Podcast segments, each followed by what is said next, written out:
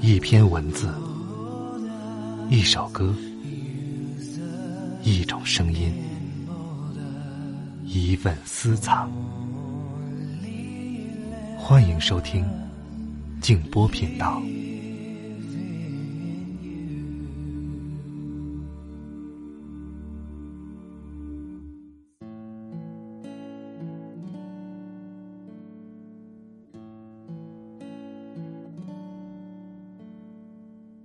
世界上只有一种真正的英雄主义，那就是看清了生活的真相后，还依然热爱它。晚上好，朋友们，我是静波，欢迎来到静波频道。刚才这段话出自罗曼·罗兰的作品《米开朗基罗传》。昨天我看到一篇文章，首先被它的标题吸引了。爸爸给想要同居的女儿的一封信。这个女孩和她的男朋友谈恋爱有一段时间了，男朋友就提出想要试婚同居。这女孩就回家跟爸妈商量，啊，先跟她的妈妈说的。这妈妈一听啊，脑袋就嗡的一下，然后就把这个女孩给骂了一顿。女孩一气之下跑了。他爸爸知道这件事之后呢，也很焦虑，很着急。但是，爸爸还是有办法。他就想，骂肯定是不行的，那该用什么样的方法呢？给姑娘写封信吧，然后就有了这篇文章。那下面呢，我们就一起来听一听这位高水平、高情商的爸爸是怎么跟姑娘说的。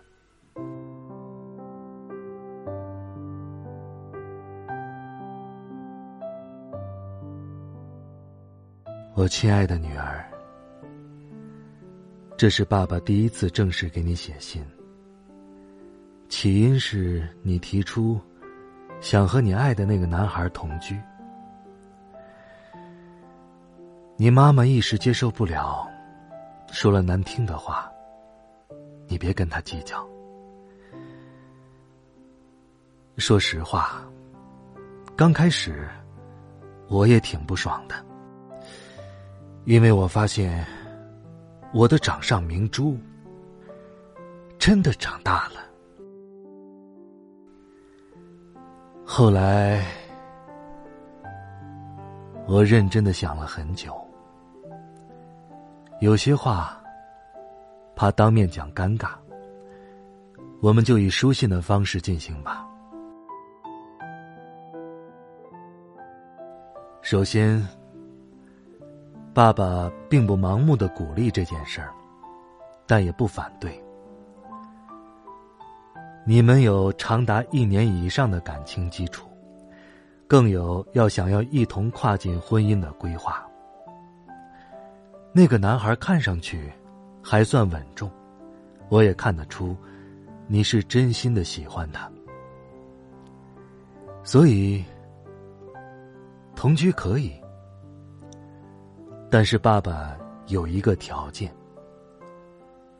一定要做好防护措施，出了意外也要及时的跟家里商量。他对你说，就算是不小心有了孩子，立刻就会结婚。甭管他说的多好听，真正做的时候，很可能是另外一回事儿。很多人都不能合理的评估自己的能力，所以不到最后，都不能说明你对他有足够的了解。我知道你们现阶段幻想的是什么：一起上下班，一起买菜，一起做饭，一起吃早餐。哈，你描绘的画面真的是很美好的。爸爸也不是故意想泼你冷水，但其实啊，浪漫的背后是一地的鸡毛。刚开始，你会无限发现这个男孩的优点，他很细心、很温柔、会照顾人，但也会无限的靠近他的缺点：邋遢、不爱干净，还有些大男子主义。两个人每天迎着晨光出去工作，是挺有动力的。约会的时候，他可以等上你一个小时，但上班的时候，你的拖沓可能会引起他的牢骚。为爱的人做家务，再辛苦也不觉得累，对吧？但是你很难想象，几天不拖的地，会有多少灰尘。生活习惯确实需要互相磨合，但衣服脱下来随手挂在衣架上，明明是一件很简单的事儿啊，可他偏偏就要搭在沙发上，说一百遍都没用。两个人一起赚钱，整个人更有上进心了。但你的钱也确实没办法完全由自己支配了。对啊，看到这儿，你可能会疑惑：我自己赚的钱为什么不能自己花呢？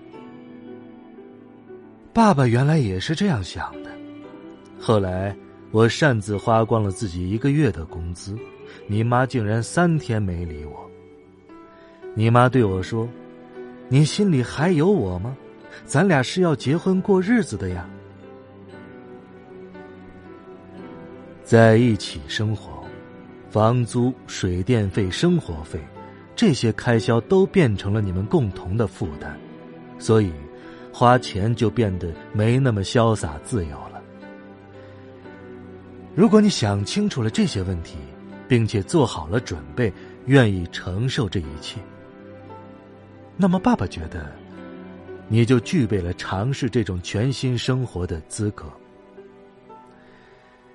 同居会打破彼此的滤镜，美好的一面、糟糕的一面都会在对方的面前展露无遗。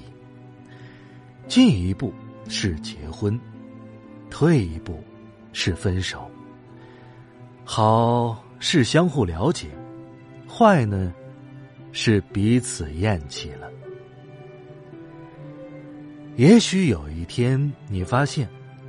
他没有你想象的那么美好时，你会失落。但不用害怕，孩子，你规避了一场风险。如果草草结婚，婚后才发现不合适，那才是真正的双输。也许有一天，你发现两个人的日子确实比一个人的日子更美好，那就可以认真的考虑结婚了。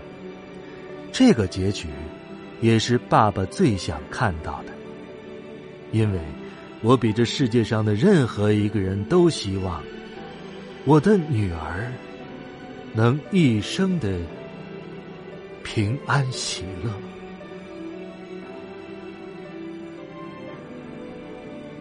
不论是哪种，请不要后悔今天的这个决定。不用怕，啊，别怕，无论发生什么，爸爸永远都在你的身后。